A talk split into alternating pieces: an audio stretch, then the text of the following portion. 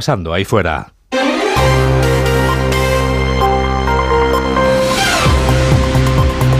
Onda Cero. Noticias fin de semana. Juan Diego Guerrero.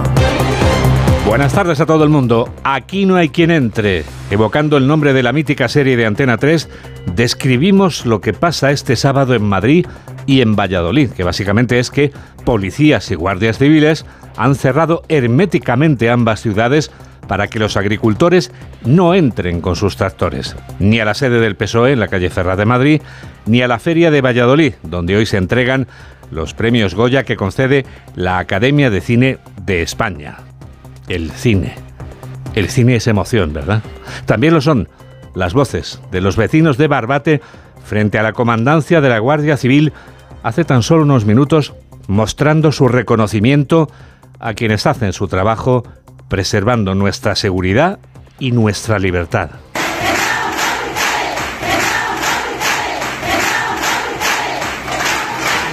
Estamos con ustedes, dicen los vecinos de este municipio gaditano, rindiendo homenaje a los guardias civiles que morían trágicamente anoche en el puerto de Barbate, hasta donde vamos a viajar enseguida. Pero antes... Antes, la quinta jornada de protestas de los hombres y mujeres del campo español está teniendo menos alcance que las anteriores. Hay menos movilizaciones y los cuerpos y fuerzas de seguridad del Estado se afanan en disolverlas. Echamos un vistazo a las carreteras que se ven afectadas por las protestas. Desde la DGT nos lo cuenta Alejandro Martín. Buenas tardes. Muy buenas tardes. ¿Qué tal? En estos momentos seguimos muy pendientes de esas movilizaciones agrícolas que están provocando el corte de varias carreteras. La peor comunidad en estos momentos sigue siendo Andalucía, cortada la 92 en Huetortajar, en la provincia de Granada, ya en Sevilla la AP4 en dos tramos, en las cabezas de San Juan y Los Palacios y Villafranca, también en Cádiz la 4 en Nueva Jarilla, en Málaga en dos tramos, en la 45 en Cartaoja y la 7 en Vélez, Málaga, también en Zaragoza en la 2 en Calatayud y en Ciudad Real en la 4 a su paso por Valdepeñas, todo ello en ambas direcciones. Las protestas agrícolas son menos numerosas este sábado, pero los hombres y mujeres del campo siguen mostrando su malestar a través de las movilizaciones que provocan cortes de carretera en varias comunidades autónomas. Laura Lorenzo. No cesan las protestas, pero hoy se han dejado sentir con una menor intensidad en esta quinta jornada de cortes de tráfico que han afectado sobre todo a cuatro comunidades, Extremadura, Andalucía, Aragón, donde permanece cortada la A2 a la altura de Calatayud, y en Valencia, donde también sigue interrumpida la circulación en la A3 en dirección Madrid a la altura de Chiva. Una veintena de agricultores eran desalojados de la calzada este mediodía. Parece bien cómo actuáis, cómo mandan que actuéis. Mira, Marlaska, tus trabajadores, tus trabajadores. Nos, nos vamos a retirar, no nos, no nos vamos a enfrentar a ustedes.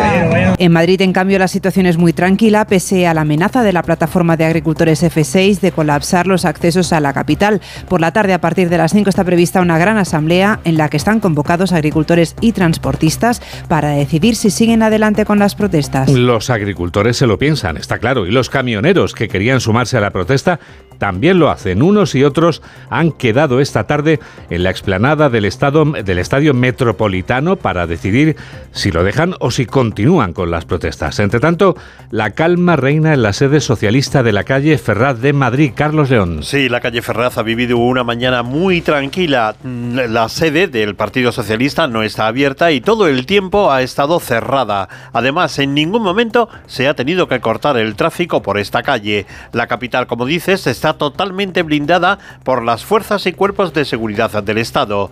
En la delegación del Gobierno de Madrid no existe ninguna solicitud de concentración o manifestación, pero tal y como venimos contando, está prevista una asamblea de transportistas a la que se sumarán los agricultores en la explanada del Estadio Metropolitano, como ha contado en Onda Cero Miguel Cánovas, miembro de la Ejecutiva en defensa de la plataforma del transporte. A las 5 de la tarde se va a someter a votación el añadirnos el comenzar una huelga del transporte indefinida, acompañando al sector primario, ganadero, agricultor, a toda la sociedad civil que nos estamos viendo afectados por unas decisiones que nos van a llevar a, un callejón sin salida. Mm, solamente pretendemos vivir de nuestro trabajo, no necesitamos subvenciones, no necesitamos ayudas, pero si nos cerráis las puertas, si nos ponéis entre la espada y la pared a freírnos impuestos, a hacernos la vida imposible para que abandonemos nuestras tierras, nuestros camiones y todo aquello que nos da de vivir, vamos a tener un problema. Hoy en Madrid está el mismo dispositivo en número de agentes que, por ejemplo, el que se desplegó el día que la princesa Leonor juró la Constitución. Precisan las fuentes policiales. Será, por tanto, un total de 12 los equipos de antidisturbios para custodiar la ciudad, lo que significa que el despliegue habitual de la policía se ha movilizado además 500 agentes de esta unidad de intervención para evitar la llegada de los manifestantes. Un dispositivo parecido en número de policías que el desplegado, como decimos, el día que la princesa Leonor juró la Constitución. En las autovías radiales de Madrid, el despliegue es de la Guardia Civil, que controlan cualquier movimiento de tractores o camiones que quieran entrar en la capital para manifestarse. Valladolid también está blindada por policías y guardias civiles para que la gala de entrega de los Goya no se vea afectada por las protestas agrícolas. Además, también hoy ha sido convocada una manifestación convocada por UGT y comisiones obreras en Pucela, desde donde nos informa Roberto Mallado. Movilización que ha transcurrido sin ningún tipo de incidencia. Unas 5.000 personas se han sumado a esta convocatoria realizada por sindicatos, colectivos sociales y en la que también se han visto a cargos de PSOE o de Podemos. Contra las políticas de las consejerías de Vox en la Junta de Castilla y León. Jesús Cifuentes, el cantante de Celtas Cortos, era el encargado de leer el manifiesto. Por la cultura de este territorio, nuestro gobierno de la derechona está y, nuestra identidad es como una gran encina, es un poema que tenemos que, que regar entre todos y entre todas. Con notable presencia policial durante todo el recorrido en una jornada en la que la Feria de Valladolid, donde se celebran esos premios Goya, está totalmente blindada y en la que los agricultores han preferido por ahora dejar los tractores y las protestas aparcadas, aunque no se descartan para esta tarde. La Feria de Valladolid acoge este sábado la edición número 38 de los premios del cine español. Los Goya van a ser entregados durante una gala en la que hay dos películas que se presentan como favoritas. Volvemos a Pucela ahora con Mercedes Pascua. Valladolid acoge la gala de los Goya, todo preparado en la ciudad que organiza la Seminci que vio nacer a Concha Velasco. 20.000 especies de abejas y la Sociedad de la Nieve parten como las grandes favoritas en una edición que estará presentada por Ana Belén y por los Javis. Almodóvar, Penélope Cruz, Carmen Machi, José Sacristano, Carla Simón están entre los asistentes a esta gala y también entregando premios, entre ellos el internacional para la actriz Sigourney Weaver, ya en Valladolid desde ayer y emocionada con las historias que cuenta el cine español y encantada de entrar en este club. Estoy muy emocionada de ingresar por una noche en la familia del cine español. Esto es un tributo muy importante. Estoy agradecida de que me abráis las puertas de vuestra comunidad del cine español. No puedo imaginar un honor mayor. Siento una gran reverencia hacia la historia del cine español. Sigourney Weaver dice que aprovechará la gala para preguntarle al Almodóvar qué hay de lo suyo. Los hijos de Concha Velasco también estarán presentes en estos premios Goya en Valladolid. Los líderes de los principales partidos políticos nacionales no han querido perderse este último fin de semana de campaña electoral en Galicia y de paso aprovechan para pedir el voto denodadamente. También a la hora de la comida, como es el caso de Alberto Núñez Feijó en el acto que celebra el PP gallego ahora mismo en el restaurante Litmar del municipio lucense de Sarria. Mónica Santos, ¿qué ha dicho el presidente del PP? Primeras declaraciones de Alberto Núñez Feijó en la comida meeting en Desarria en recuerdo a los guardias eh, civiles eh, fallecidos, reconocimiento a todos los agentes y a los cuerpos de seguridad. Ha pedido a las administraciones que estén a la altura de la gravedad de los hechos porque no podemos seguir así. Y también ha pedido que se acrediten recursos y cambios legislativos para que no vuelva a ocurrir. Lo escuchamos. Por eso, el Gobierno de España, empezando por su presidente, tiene que hacer como mínimo dos cosas. Primero, dar la cara y después acreditar recursos suficientes para que esta barbarie no vuelva a producirse, acreditar unos cambios legislativos para declarar el campo de Gibraltar como zona de especial seguridad y garantizar la mayor protección de los agentes, de los jueces y de los fiscales y, por último, responsabilidades. Escuchamos en directo esta comida meeting desde Sarriá uns que presentan tantas candidaturas que necesitamos un mapa y una cantimplora para orientar exactamente caleo multipartido. Es la señal en directo del discurso de ese meeting de Alberto Núñez Feijó en Sarria, en Lugo. Pedro Sánchez también hace campaña en Galicia. Este sábado, el líder del PSOE ha vuelto a aprovechar un acto de partido, en este caso en Vigo, para hacer un anuncio como presidente del gobierno. La medida que ha anunciado sobre el acceso de los jóvenes a la vivienda es conocida ya en Galicia, Ángeles San Luis. Precisamente esta semana se confirmaba la prórroga del programa de avales para acceso a una vivienda que aquí en Galicia ya lleva un año de implantación por parte del Instituto Galego de Vivienda Solo, la Xunta. El 1 de marzo, de hecho, se abre el plazo de solicitud para los jóvenes que quieran acceder a esos avales. En cualquier caso, queda por conocer el detalle de la línea, línea de avales que el presidente del Gobierno, Pedro Sánchez, ha confirmado que se va a aprobar en el próximo Consejo de Ministros. En eso que se llama el Banco Público, el Instituto de Crédito Oficial, esto se lo digo sobre todo a los jóvenes por si no estáis enterados, para que podáis eh, poneros en marcha con ello a partir del próximo martes, vamos a poner esa línea de avales de 2.000 millones de euros, 2.000 millones de euros, para cubrir siempre esa entrada que es la que dificulta a los jóvenes y a las familias de nuestro país el poder comprar una vivienda. Ha sido el principal anuncio en este mitin de Vigo. El presidente del Gobierno ha mostrado su total apoyo al sector primario. Dice no necesitan discursos negacionistas ni antieuropeístas. Se ha comprometido a avanzar en la reforma de la ley de la cadena alimentaria, menos burocracia para la PAC y la implantación de cláusulas espejo. Pedro Sánchez también ha transmitido durante este acto en Vigo sus condolencias por la muerte de los guardias civiles en Barbate. Ayer conocimos la, muerte de, varios guardias civiles en un acto de servicio y quería tanto a sus familiares como también sus compañeros aún heridos trasladarles no solamente nuestro pésame, sino también nuestra solidaridad y el enorme agradecimiento que tenemos a la Guardia Civil y a las fuerzas y cuerpos de seguridad del Estado. Los cinco detenidos por la muerte de los guardias civiles de Barbate tienen antecedentes por tráfico de droga y atentado a agentes de la autoridad. Los guardias perdían la vida anoche cuando una narcolancha embestía contra la patrullera del Instituto Armado. Uno de ellos tenía 39 años y una hija pequeña, el otro 43 años y dos hijos también pequeños. El ministro Grande Marlasca ha viajado hasta Cádiz para estudiar las circunstancias de la tragedia. Onda Cero Algeciras, Alberto Espinosa. Rabia, dolor, condena y apoyo a la Guardia Civil, eh, tanto en Barbate como en Algeciras, donde se han celebrado concentraciones silenciosas, solo rotas por los vivas a la Guardia Civil, en memoria de los dos agentes fallecidos en la tarde de ayer en el puerto barbateño cuando fueron embestidos por una narcolancha. El consejero de la presidencia de la Junta de Andalucía, Antonio Sanz, ha sido muy contundente con lo ocurrido. Lo que hay que dejar claro es que lo ocurrido ayer es un asesinato en toda regla. Se ve la premeditación a las claras de cómo la, embarcación de los narcos se prepara para directamente atropellar, tirar al mar y, y destrozar la vida de dos agentes, de dos guardias civiles. También los trabajadores de Acerinox en la planta de los barrios que están en huelga indefinida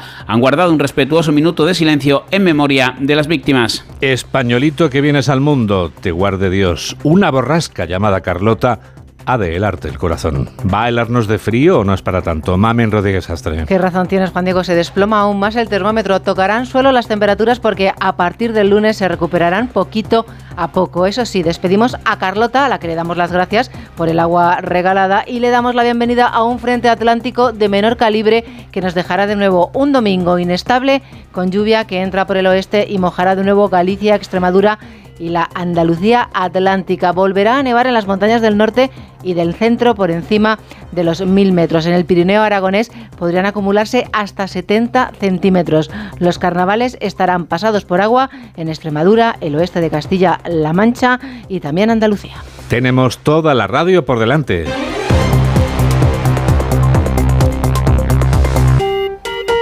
Y ya llega el epílogo.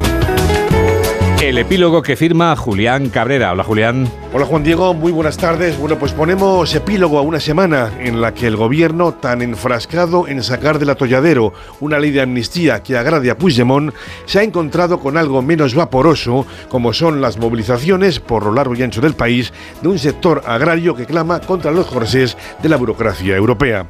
Tractores colapsando vías de comunicación por toda España, con el consiguiente quebranto a la libre circulación de otros ciudadanos y una medida de presión que, para variar, trata de ser instrumentalizada políticamente. Y esto es lo que puede acabar distorsionando una legítima reivindicación. Semana en la que el gobierno sigue dándole vueltas al sudoku de una ley de amnistía que sería incluso cuántica, ya saben, a la vez constitucional, a la medida del prófugo Puigdemont y queriendo convencer a una Europa que cada día está más escamada, todo a la vez y todo en todas partes y al mismo tiempo. Compleja situación política sobre la que esta noche, en la gala de los Goya, puede que escuchemos algún análisis de profundo y fino estilismo. Enseguida llega el deporte. Hola, soy Sandra Golpe y yo también escucho Noticias Fin de Semana de Onda Cero con Juan Diego Guerrero.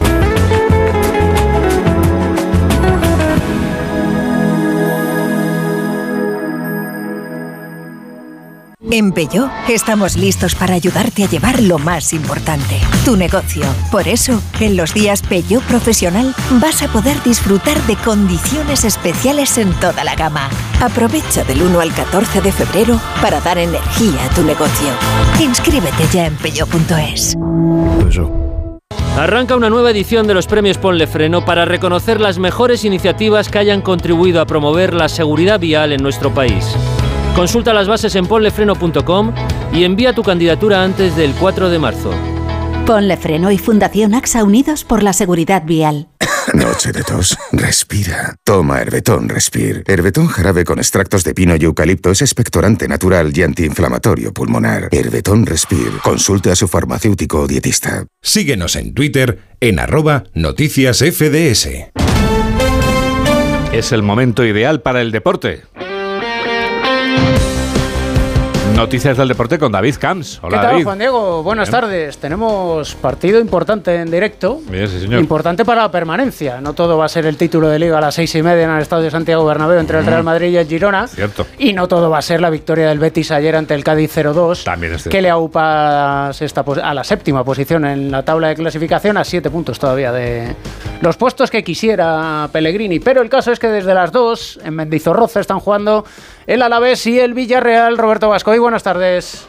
Buenas tardes David, 15 minutos ya de juego en Mendizorroza con el resultado inicial empate a cero, pero ha habido ocasiones claras para los dos equipos, la mejor para el equipo Gasteiztarra en un disparo de John Guridi que se estrelló en el palo, también la réplica del conjunto de Marcelino García Toral en una contra que acabó con un disparo de Alex Baena que se marchó rozando el larguero, además lesión en los locales, se ha marchado del terreno de juego Rafa Marín, ha entrado Rubén Duarte. Como bien dices, lucha por la permanencia, dos puntos separan ambos equipos. En los locales, dos cambios en el 11, entran Gorosabel y Afkar, en los visitantes tan solo un cambio respecto al equipo que empató en Cádiz, entra Mosquera por Alberto Moreno. Está formando el Alavés con Sivera en portería, Gorosabel, Afkar, Rafa Marín y Javi López en eh, defensa. Rafa Marín, recordemos, sustituido por Rubén Duarte. Blanco y Guevara en el doble pivote, con Sola y Rioja en bandas, Guridi de enganche, Samu Morodion en la punta de ataque. En el Villarreal, Jorgensen como guardameta, defensa para Kiko Femenía, Mosquero, Albiol y Cuenca, Comesaña y Coquelin en el doble pivote con Acomac y Alex Baena en banda, en punta de ataque, Sorlot y Gerard Moreno. Pita el andaluz, Melero López en el bar Prieto y Iglesias, 17 ya de la primera parte, bajo la lluvia en Mendizorroza, a la vez cero, Villarreal cero. Lucha por el título, seis y media, Real Madrid-Girona. Novedades que las hay en el equipo blanco. Fernando Burgos, buenas tardes. ¿Qué tal? Buenas tardes, David. Las lesiones siguen maltratando, castigando y mermando al Real Madrid. Hace apenas una hora hemos conocido la última. Y sí, es Antonio Rudiger, que estará entre dos y tres semanas de baja por una lesión muscular en el vasto lateral del muslo izquierdo, que se produjo el jueves de la semana pasada en el colisión de Getafe tras un golpe con el inglés Greenwood. El alemán, que había sido convocado para esta tarde y que según Ancelotti solo estaba pendiente de una prueba por la mañana, se cae del 11 no solo para hoy, sino también para los próximos cuatro o cinco partidos. En el momento clave de la temporada, los blancos recibirán a su gran rival, el Girona, sin ninguno de sus cuatro centrales, sanos y disponibles. Ancelotti, que había recuperado a Chuamení y Vinicius, además de Rudiger, pierde también al capitán Nacho por una lesión muscular. En consecuencia, la pareja en el centro de la defensa esta tarde frente al Girona será de absoluta emergencia. Carvajal y Chuamení, con Lucas Vázquez y Mendy en los laterales. En el centro del campo repetirán, como en el derby del pasado domingo, Camavinga, Cross, Fede Valverde y Bellingham. Y arriba, Vinicius y Rodrigo Goes en principio, sin descartar a Brahim Díaz por un Rodrigo que acumula ya cinco partidos sin marcar. El encuentro con más de tres puntos en juego, sin lugar a dudas, por mucho que luego queden 14 jornadas por delante, o lo que es igual, 42 puntos. El primero contra el segundo, sin duda los dos mejores equipos de la liga hasta el momento, separados por apenas dos puntos a favor del Madrid y con un gol a verás que los blancos tienen encarrilado gracias al 0-3 de la primera vuelta en Montilivi, la única derrota gironí en el campeonato y de ello hace ya 15 jornadas. Dos más, o sea, 17, lleva imbatido el equipo de Ancelotti, que también solo ha perdido un encuentro en el Metropolitano en la sexta jornada, allá por el 24 de septiembre del año pasado. Habrá otro entradón en el Santiago Bernabéu, casi 75.000 espectadores. Se jugará a cubierto otro día más y con el arbitraje del alicantino Juan Martínez Munuera con Alberola Rojas en el bar. David, esto comienza a las seis y media de la tarde. Recordando, baja de última hora, Rudiger, el Madrid, sin centrales, para recibir al Girona. Y el Girona que no viene precisamente de paseo, Alberto Pereiro, buenas tardes. Hola David, ¿qué tal? Muy buenas. Bueno, pues 600 aficionados que llegaron entre la noche eh, de ayer y la mañana al día de la capital de España eh, del Girona para intentar seguir peleando por ese sueño de ser campeones de liga y estar en la parte alta del Santiago de Bernabéu animando a su equipo y a Michel que no va a estar en el banquillo. Recordemos dos partidos de sanción después de su expulsión frente a la Real Sociedad y otras dos bajas más por acumulación de tarjetas. La de Ángel Herrera, que es una baja clave en el centro del campo, cinco goles llevaba el colombiano en lo que iba de liga y la de Daily Blind, el eh, ex del Manchester United y del Ajax, que no va a estar en el centro de la defensa. El que sí que ha vuelto a la convocatoria es Arsen Dovic, el máximo goleador del equipo Gironí, que va a estar arriba con Sabiño y con Sigankov dirigiendo el tráfico del centro del campo. Estará como siempre Aleix García con Iván Martín. Veremos a ver quién se queda. La posición de Ángel Herrera y atrás tendrá que haber retoques también para arreglar la eh, baja del holandés. En portería Gazzaniga, los laterales como siempre para Jan Couto que ha estado tocado durante toda la semana pero que va a jugar y Miguel Gutiérrez de que se habló mucho ayer en la previa del partido en Valdebebas. Gracias Pereiro, lo viviremos a partir de las tres y media en el Radio Estadio y el técnico del Girona Mitchell que mantiene los pies en el suelo. Todavía no estamos en esa, con esa mentalidad, queremos ir eh, dejando atrás al sexto, le sacamos 19 puntos. El gol a verás con la Real está empatado, pero tenemos una situación de gol a verás general bastante importante. Nuestro objetivo, hemos superado el techo de superar la, mayor puntuación de la historia del Girona. Eh, ahora está el techo de llegar a Europa. Y si cuando lleguemos a ese techo tenemos que derribar otro techo, lo haremos. Precisamente el sexto, la Real Sociedad juega a las 4 y cuarto ante los Asuna. Íñigo Taberna, buenas tardes. Hola, ¿qué tal David? La Real Sociedad buscará una victoria que le permita recuperar la sexta plaza liguera tras el triunfo ayer del Betis. Un conjunto, el blanco azul, que viene a encadenar tres empates consecutivos a cero en sus últimos tres partidos, dos de liga y el de copa ante el Mallorca. Además, el equipo de Manol no gana en Anoeta desde hace más de dos meses, cuando se impuso a finales de noviembre al Sevilla por 2 a 1. Y Manol, el técnico realista, va a hacer rotaciones en el once inicial pensando en el partido del miércoles en París contra el Paris Saint Germain de la Champions, pero tampoco tiene muchas opciones porque cuenta con muchos jugadores lesionados. Por este motivo, no van a poder jugar esta tarde Oyarzábal, Alice Lustondo, Oriozola, Becker, Tierney, además de Ayer Muñoz y Carlos Fernández, que son baja de larga duración.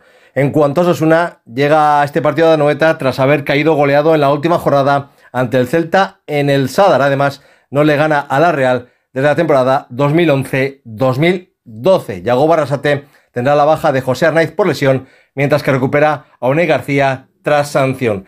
Se espera una entrada más baja que lo habitual en Anoeta debido a que tenemos el día lluvioso y con frío y porque además estamos en pleno carnaval. El árbitro del encuentro será Díaz de Mera, mientras que Jaime Latre estará en el bar. Gracias Íñigo y a las 9 Las Palmas recibe al Valencia, el conjunto canario intentando todavía optar a Europa. David Ojeda, buenas tardes. ¿Qué tal David? Buen ambiente en el estadio de Gran Canaria para recibir al Valencia en esta jornada con tres de las cuatro gradas del recinto, con todo el papel vendido y con una unión deportiva que aspira a lograr un triunfo que permita consolidar su situación en primera división sin mirar todavía más arriba en el objetivo, aunque le diera casa con esta posible victoria al Valencia en la clasificación. Tiene buenas noticias Xavi García Pimienta en el apartado defensivo porque recupera plenamente a Saúl Coco, estuvo un mes fuera por estar con su selección en la Copa de África y también recupera, y muy importante para el entrenador, a Julián Araujo, el lateral derecho cedido por el Fútbol Club Barcelona, que ha estado un mes, cuatro partidos fuera de la competición tras ser expulsado en el derby de Copa del Rey ante el Club Deportivo de Tenerife. Esto obligó a García Pimienta a improvisar soluciones durante el mes y está claro que tiene todas las opciones el carrilero derecho de ser hoy titular en este encuentro ante el equipo de Rubén Baraja. Novedades en el Valencia, Víctor Yu, buenas tardes. ¿Qué tal, David? Buenas tardes. Pues llega el Valencia a este partido cerca de la zona europea, pero nadie quiere hablar de Europa. No lo quiso hacer ayer Baraja en sala de prensa para no generar frustración y, por tanto, se habla únicamente de partido a partido. Recordemos que el objetivo a principio de temporada fue la pelea por no bajar a segunda división. Un Valencia que llega a este encuentro con las bajas por lesión de Thierry Rendal, de Almeida y de Diego López y la vuelta a la convocatoria de Sergi Canós y también de Diacabí. Recordemos este último tras la eliminación de su selección de la Copa de África. Intentar conseguir una victoria fuera de, de casa y ya, ya que si hoy el Valencia consigue la victoria, incluso si se coloca en zona europea, ya verás como Baraja no dice absolutamente nada de ese objetivo que podría ser, ¿por qué no?, para el Valencia. Gracias, Víctor. Volvemos a Mendizorroza porque hay variación en el marcador, Roberto. Acaba de marcar el Deportivo Alavés en una buena contra del equipo albiazul. La puso Alex Sola al segundo palo y ahí saltó de cabeza Samu Morodion que cruzó el balón. No pudo llegar el guardameta Jorgensen. 24 de la primera parte. Marca Morodion a la vez 1, Villarreal 0. Mañana a las 9 juega el Barça ante el Granada. Alfredo Martínez, buenas tardes. Buenas tardes, David. Xavi Hernández no ha querido volver a hablar de los árbitros. Dice, os lo prometí y no hablaré de que no le hayan quitado la tarjeta a Vitor Roque o se la quitaran en su día a Nacho. Quiere zanjar ese capítulo. Sí ha dicho que espera que en el capítulo de la tarjeta azul se pruebe y si sale bien, que es una cosa que puede ser positiva. En cualquier caso, ojo que dice que si le trataran de convencer, él cree que ha tomado la decisión adecuada y que los jugadores han reaccionado bien. Pero vamos a ver si al final hay un cambio de tornas. En el entrenamiento en el día de hoy se ha confirmado que es baja Romeu, que no ha Sergi Roberto, que se unen a Gaby, Marcos Alonso, Joao Félix, Ferran, Valde. Total, siete jugadores más Vitor Roque por tarjetas, mermado el equipo que recibirá la buena noticia de la alta médica de Ter Stegen, que será titular, y también de Rafinha, que no será titular, pero sí jugará. En todo caso, el Barcelona estará evidentemente muy pendiente de lo que ocurra esta tarde en el Estadio Santiago Bernabéu. No, nosotros lo que nos conviene es eh, ganar mañana ganar mañana y hoy sabiendo que uno de los dos o los dos se van a dejar puntos. Pero lo que no podemos hacer es fallar como hicimos el día del Villarreal. Y respecto a si va a cambiar o no su actuación de aquí a final de temporada, desmiente una mala relación con Deco y dice estar muy motivado como entrenador del Barcelona. Todo lo que pueda ayudar, aún, aún no siguiendo la temporada que viene, ayudaré al club porque quiero a este club y es un sentimiento que tengo dentro, ¿no? Y si me preguntan, pues evidentemente les diré mi opinión y lo mejor para, para el equipo y para, y para el club, para acabar de la mejor manera posible, incluso más motivado y, y quizá un tanto por ciento más, eh, con esa motivación de, de, saber que me queda cada vez menos. Mañana conoceremos la lista de convocados del conjunto catalán después del el resultado de hoy que puede acercar al Barcelona a la lucha por el título, pero Xavi no ha cerrado la puerta a que si le convencen a lo mejor pueda seguir la temporada que viene. Por lo menos no ha sido rotundo en el no. Gracias, Alfredo. Y mañana el Atlético de Madrid visita al Sevilla. Alejandro Mori, buenas tardes. Buenas tardes, David. El Atlético de Madrid que viaja a Sevilla a las cinco y media de la tarde. Antes conoceremos la lista de convocados en la que no van a estar Lemar, Azpilicueta y Jiménez eh, por lesión y Saúl por sanción. La buena noticia es que Morata ha entrenado con el grupo y apunta a la titularidad mañana a partir de las seis y media de la tarde. Rueda de prensa de Simeone, en la que ha hablado de varios asuntos, del cansancio físico y mental. Ha dicho que hay que intentar convivir siempre con el mal momento. Se le ha preguntado por el partido estatal de Real Madrid-Girona. Ha dicho que solo piensa en el Atlético de Madrid, pero que lo que suceda será bueno para ellos. Y también se le ha preguntado por eh, Antoine Griezmann, que lo juega todo con el Atleti, con Francia cómo lo ve y qué cree que puede pasar, porque es un jugador determinante. Lo veo siempre muy bien. Es un jugador que nos da un montón de cosas eh, todo el tiempo. Y, La verdad que estos últimos partidos vienen jugando muy seguido, salvo el partido creo que lo dejamos afuera con el rayo, ¿no? Gracias, Jano. Además, te cuento, Juan Diego, que en segunda división, jornada 26, ayer empate a cero entre el Levante y el Leganés, a las Sí. 4 y cuarto a Morevieta Elche, el Dense Huesca. A las seis y media Sporting Oviedo, a las 9 Racing de Santander Español y que la selección española femenina de baloncesto está jugando el preolímpico en Sopron, en Hungría y que mañana se la juega. A las cinco y media juega precisamente contra Hungría. Antes a las 3 juegan Japón y Canadá. España depende de sí misma. El seleccionador Miguel Méndez. Trataremos de, jugar el mejor partido posible porque ganando estamos en los juegos, no dependemos de nadie y esto es lo que queremos, hacer el mejor partido posible. Sabemos las dificultades de jugar contra Hungría porque ya hemos jugado contra ellas es un muy buen equipo, un equipo más potente que el pasado europeo y, lo prepararemos de la mejor manera posible y trataremos de conseguir el objetivo final que es estar en los juegos. Y puede ser que no haga falta casi ni jugar ese partido, porque antes a las 3 juegan Japón y Canadá. Están todas las selecciones con una victoria. Si ganara Japón a Canadá, España ya sabría antes de jugar que está en la cita olímpica de París. Y ya sabes que la cita la tienes a las 3 y media en el Radio Estadio. Con Edu García. al tren. Ahora nos subimos al tren. Y lo que hace falta, hablabas de cosas que hacen falta, es que por favor, si eres tan amable, que sé que lo eres, le digas a los oyentes lo que vamos a contar nosotros a partir de ahora. Hay que ponerse al día contando lo que está pasando ahí fuera.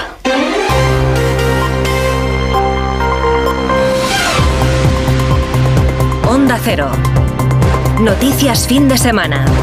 Juan Diego Guerrero.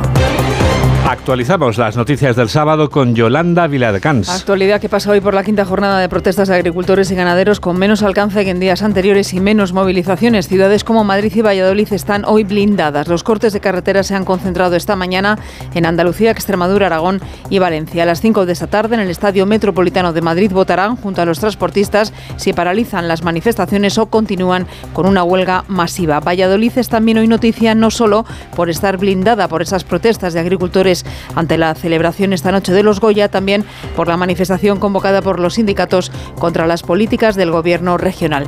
Último fin de semana de campaña en Galicia, mitin de Sánchez con pésame por los guardias civiles fallecidos en Barbate y anuncio de la aprobación de una línea ICO con 2.500 millones para financiar la entrada de compra de viviendas para jóvenes y familias. Y mitin almuerzo de Feijó que acaba de empezar con palabras de pésame también para esos agentes fallecidos y petición al gobierno para que acometa cambios legislativos que eviten que vuelva a ocurrir algo parecido en Barbate.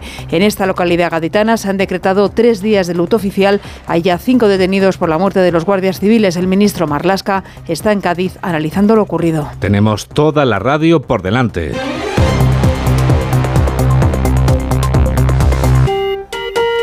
Dos y 32, 1 y 32 en Canarias. Policías y guardias civiles han cerrado herméticamente las ciudades de Madrid y Valladolid para que los agricultores no entren con sus tractores, ni a la sede del PSOE en la calle Ferraz de Madrid, ni a la Feria de Valladolid, donde hoy se entregan los premios Goya que concede la Academia de Cine de España.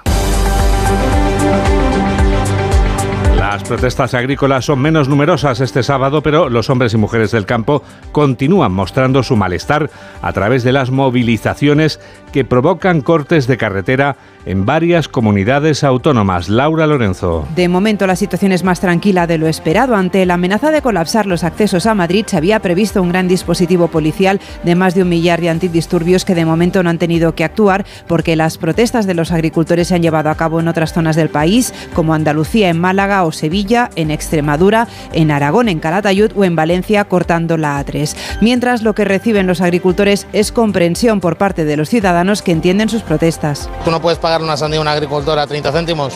Lo están pasando muy difícil. Es un momento, es unos tiempos muy difíciles para ellos. Ellos tampoco quieren subir tanto los precios porque saben que si no la gente no llega, entonces es normal que hagan manifestaciones y hagan... Yo lo veo bien. Todavía habría que hacer un poco más porque no se les oye. Por la tarde aún quedan varios frentes abiertos. A las 5 de la tarde se ha convocado una gran asamblea en la que participarán agricultores y ganaderos, pero también los transportistas tienen que decidir hacia dónde encarrilan sus protestas o si cesan en el empeño. Mientras el otro punto de atención está puesto en Valladolid, donde esta noche se celebran los Goya y donde se habían anunciado cortes en las carreteras para dificultar el acceso de los invitados a la gala.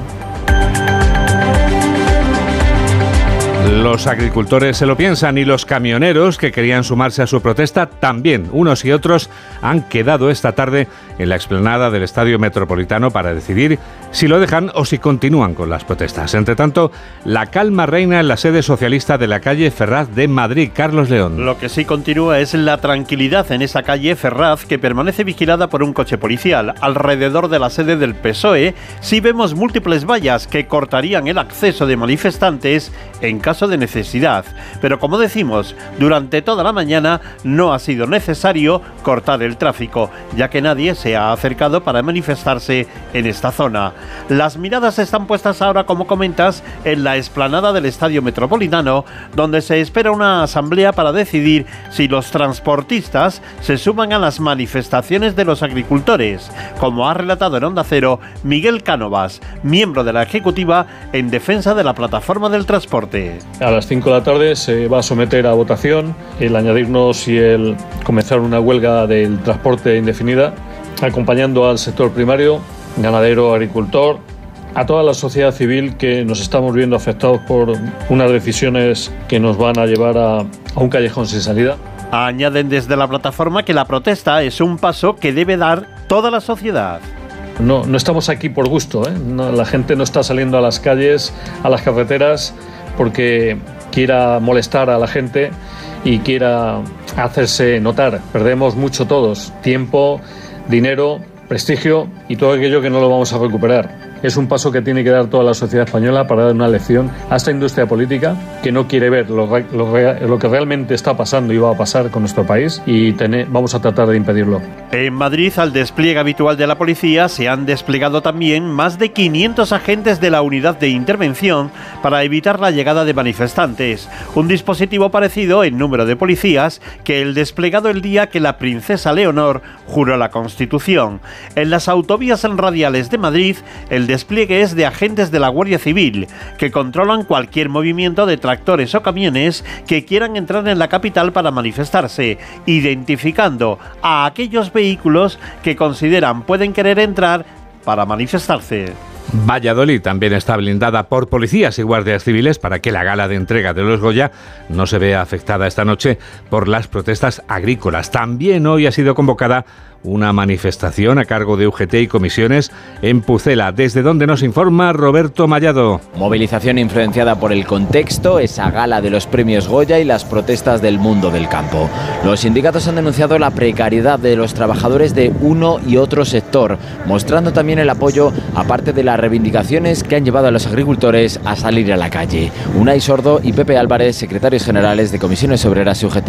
La necesidad de que en nuestro país se cumpla con rigor la ley de cadena alimentaria, se evite que las explotaciones agrarias trabajen a pérdidas y por tanto se garantice la viabilidad futura de nuestro sector. El campo en nuestro país necesita que la Unión Europea sea consciente de que hay algunas cuestiones que han de cambiar. Unas 5.000 personas han secundado la movilización de los sindicatos contra las políticas de la extrema derecha, mientras los agricultores por ahora mantienen un perfil bajo en sus protestas de hoy. Hay una columna de tractores en marcha lenta por la Nacional 122, camino de la capital, donde la orden es no dejar pasar a ninguno, especialmente en el entorno de la feria, que es donde esta noche se entregan esos premios Goya. 3 menos 22, 2 menos 22 en Canarias. Noticias fin de semana. Juan Diego Guerrero.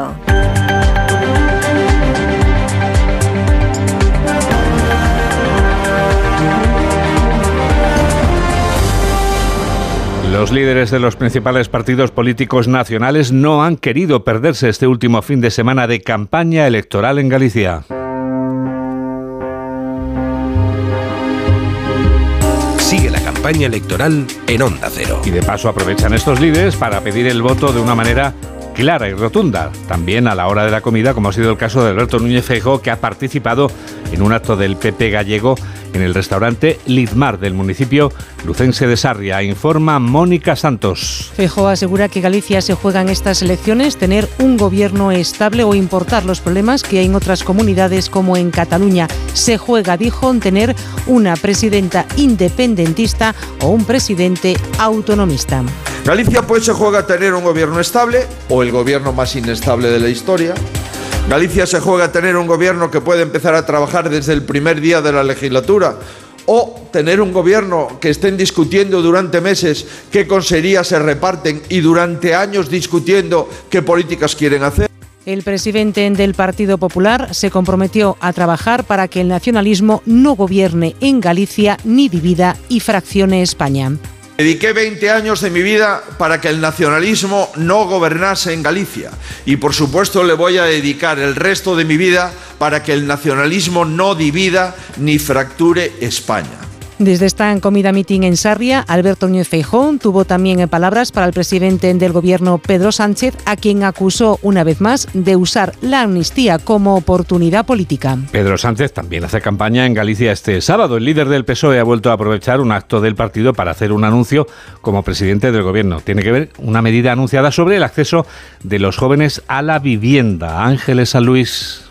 El principal anuncio que ha dejado el presidente del Gobierno, Pedro Sánchez, en este meeting en Vigo ha sido la línea de avales para el acceso a la vivienda vía ICO. Vamos a poner esa línea de avales de 2.000 millones de euros, 2.000 millones de euros para cubrir siempre esa entrada que es la que dificulta a los jóvenes y a las familias de nuestro país el poder comprar una vivienda y el poder hipotecarse. Se aprobará en el Consejo de Ministros del próximo martes. Lo cierto es que aquí en Galicia, desde el año pasado, el Instituto Galego de Vivienda de Solo, la Junta, ya tiene en marcha una línea similar de avales. El presidente del Gobierno ha mostrado su apoyo total al sector primario. Dice se reforzará la ley de cadena alimentaria, se implantarán cláusulas espejo y habrá menos burocracia en la PAC. El Gobierno de España está con el campo, está con sus agricultores, con sus ganaderos y también con el sector de la pesca.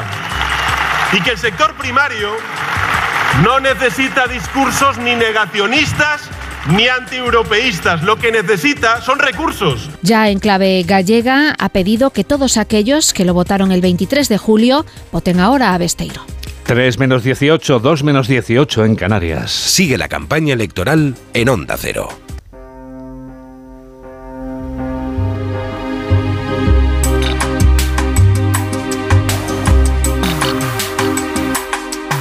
La Policía Autonómica Catalana ha echado el guante a un individuo que dedicaba el tiempo libre a agredir salvajemente a viajeros del metro de Barcelona. Desde la ciudad condal informa Robert Calvo. El individuo tenía antecedentes por delincuencia común como hurtos y robos. Es un conocido de los Mossos de Escuadra y por eso ha sido fácil localizarle porque la policía sabía por dónde se podía mover. Los agentes consideraron en un primer momento que lo ocurrido no era motivo de detención porque solo atendieron a una víctima con lesiones leves, pero más tarde la unidad que investiga el caso recibió un informe médico que acredita lesiones más graves. Una vez analizadas las imágenes, la policía ha considerado que son agresiones gratuitas y con selección de víctimas por su género. Por tanto, ahora trabajan con la hipótesis de que se pueda tratar de un delito de odio por sexismo. Hay al menos 10 mujeres agredidas. Desde la empresa pública de transportes, desde TMB, se han puesto a disposición de las víctimas y han condenado los hechos. Enseguida damos la vuelta al mundo en 80 segundos. Hola, soy Paloma del Río. Yo también escucho noticias fin de semana de Onda Cero con Juan Diego Guerrero.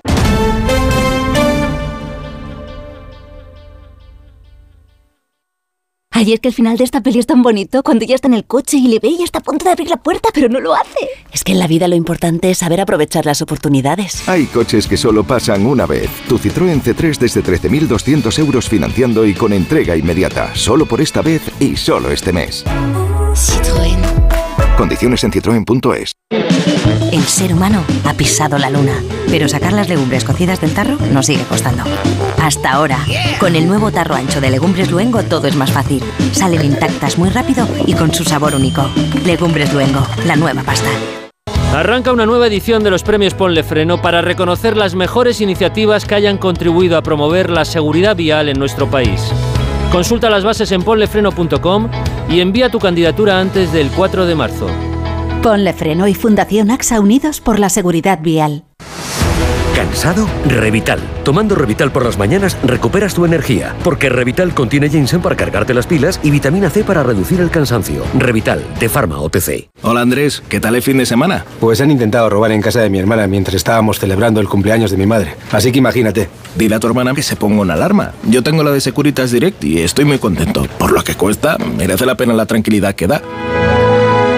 Protege tu hogar frente a robos y ocupaciones con la alarma de Securitas Direct. Llama ahora al 900-272-272. Cada día tengo peor la memoria. Toma de Memory. De Memory con fósforo y vitamina B5 contribuye al rendimiento intelectual normal. Recuerda, de memoria, de Memory. Y ahora también de Memory Senior, de Pharma OTC. Síguenos en Twitter en arroba noticias FDS. Es el momento del Foreign Affairs.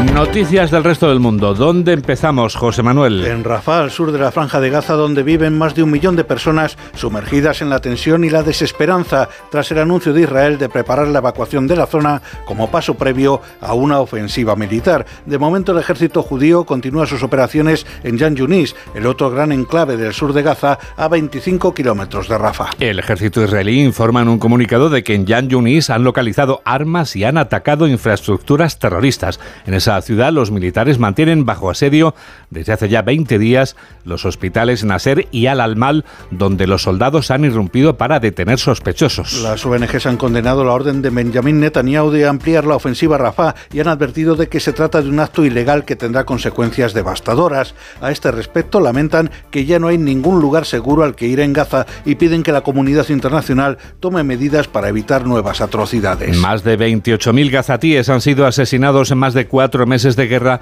y unos 67.500 han resultado heridos. Se informa la corresponsal de Onda Cero en Jerusalén, Hanna Beris. Al hablar de la guerra nos referimos a dos frentes paralelamente. Por un lado, fuentes palestinas sostienen que Israel mató desde el aire en un ataque en la zona de Rafah, la parte meridional de la franja de Gaza, a tres de los principales jefes de la policía de Hamas en esa zona. Por otra parte, desde Líbano, fuentes libanesas atribuyen a Israel un ataque en el cual fue disparado un proyectil hacia un vehículo que viajaba al norte de Sidón. Eso es poco común, o sea, a más de 40 kilómetros de la frontera entre Israel y Líbano. No está claro cuál era exactamente el blanco de ese ataque que en Líbano sostienen fue obra de Israel y que Israel ni confirma ni desmiente. Podrían ser, conociendo la dinámica en la zona, o miembros de la Guardia Revolucionaria de Irán, o elementos de la organización pro-iraní Hezbollah, o inclusive células de Hamas que operan en territorio libanés. En la localidad ucraniana de Kharkov, al este del país, al menos siete personas, entre ellos tres niños, han sido asesinadas en un ataque ruso con drones. Los drones rusos han atacado una gasolinera provocando un vertido de combustible en llamas que ha alcanzado y ha quemado por completo 15 casas particulares antes de propagarse por una superficie de casi 4.000 metros cuadrados.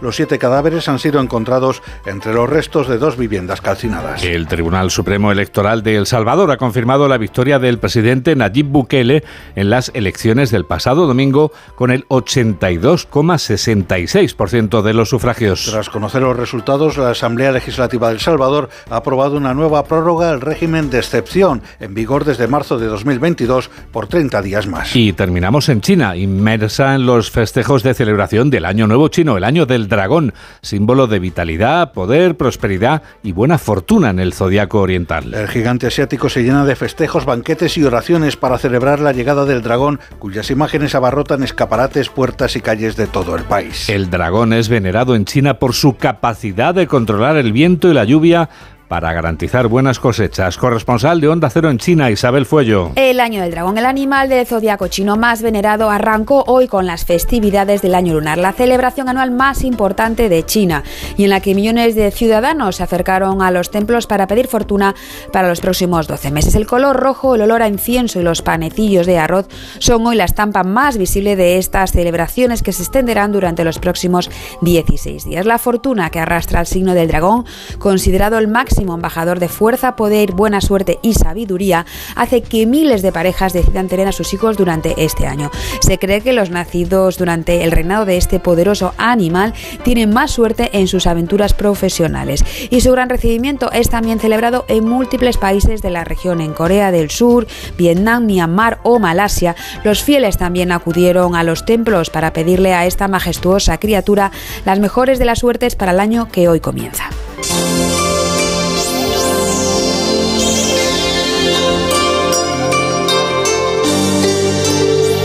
Ya solo nos queda felicitar a toda la comunidad china, esa comunidad china tan importante que nos escucha, pero haciéndolo como ellos hacen en su propia lengua. O sea, feliz año nuevo para todos. Enseguida vamos a viajar hasta un lugar más cercano, no hay que llegar hasta Oriente, está en nuestra propia vasta piel de toro. Hablamos de la tacita de plata. Juan Diego Guerrero, yo escucho todos los fines de semana tus noticias del fin de semana, así que la fuerza te acompañe. Aquí Rafa La Torre.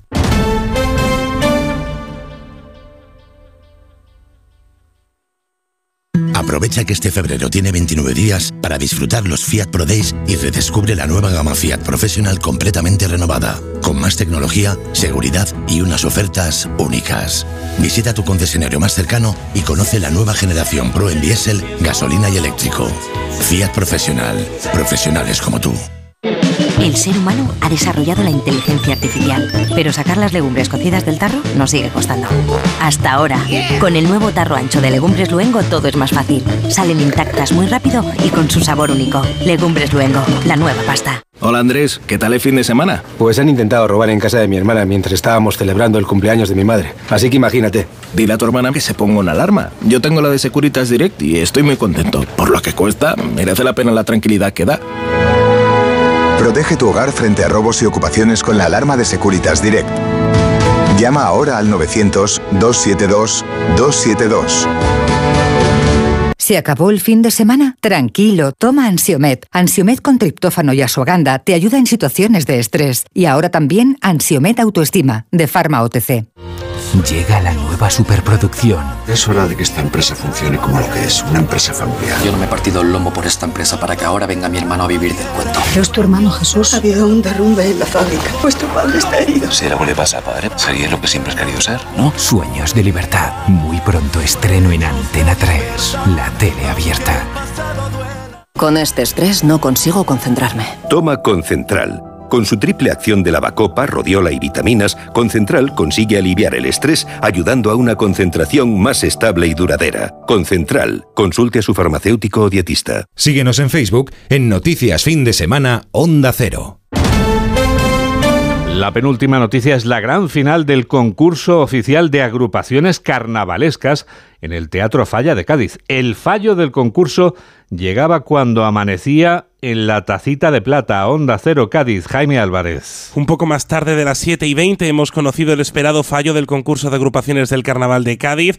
Los primeros premios son en chirigotas los exagerados, en comparsas la oveja negra, en coros los iluminados y en cuartetos los cocos de Cádiz. No han faltado los momentos emocionantes en la noche como el paso doble de la comparsa de Martínez Ares dedicado a Juan Carlos Aragón, un conocido comparsista fallecido en 2019 que ha levantado por completo el Gran Teatro Falla. Ahora comienza el carnaval en la calle, a las ocho y media el pregón y mañana la cabalgata magna. Prometen un fin de semana perfecto para visitar Cádiz. Cualquier momento es magnífico para visitar esa maravillosa ciudad de Cádiz. Es la hora ideal para hablar de libros.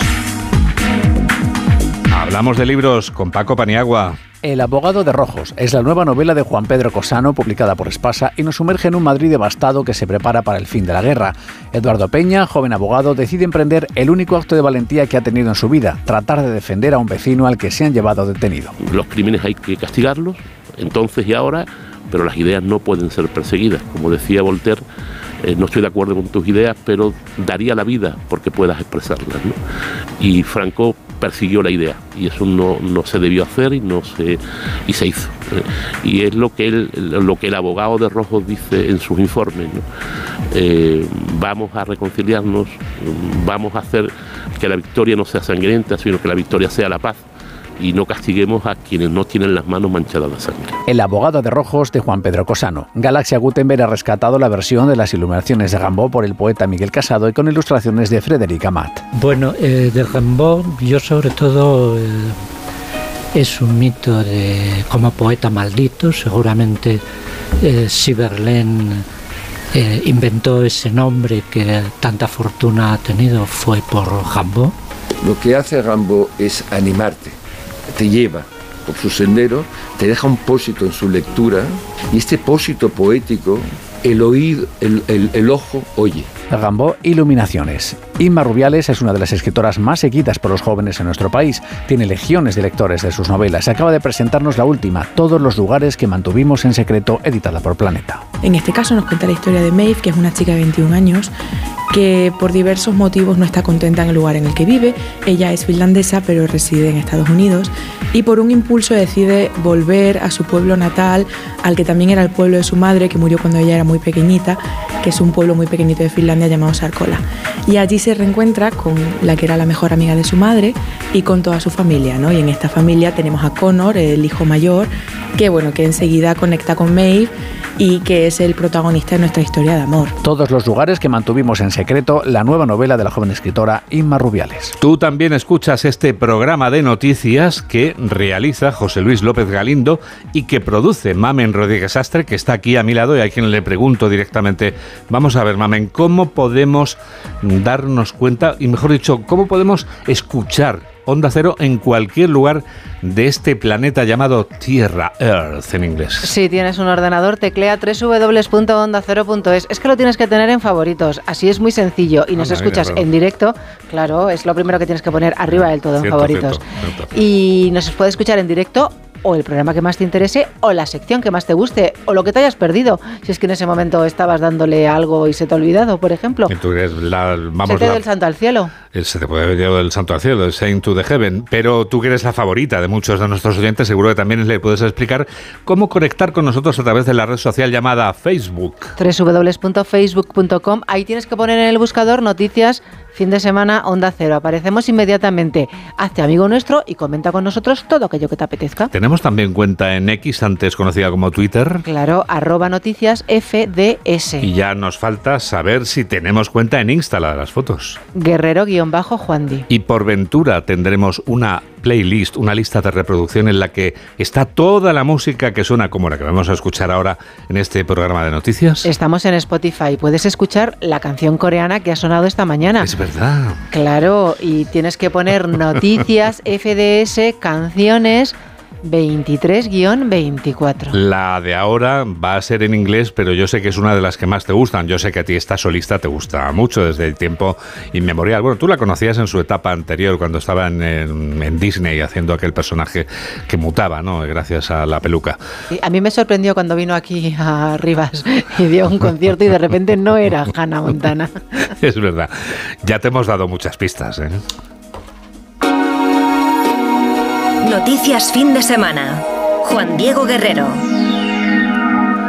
Muchas pistas, hay que ver cómo pasa el tiempo. Pues sí, nos despedimos ya con ella, con la antes conocida como Hannah Montana y ahora conocida como Miley Cyrus. We were good, we were gold. Es la flamante ganadora de los Grammys a la mejor grabación y a la mejor interpretación pop del año.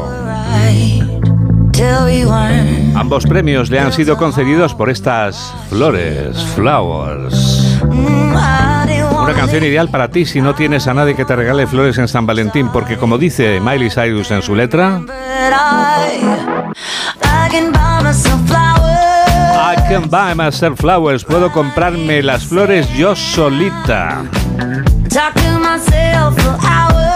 Cómpratelas tú solito, tú solita, pero no olvides que sea siempre en compañía de la radio, de Onda Cero. Con estas flores, flowers, que son del gusto de una inmensa mayoría en la que se incluye quien te habla, te damos las gracias por estar a ese lado de la radio y te deseamos que la radio te acompañe. Adiós.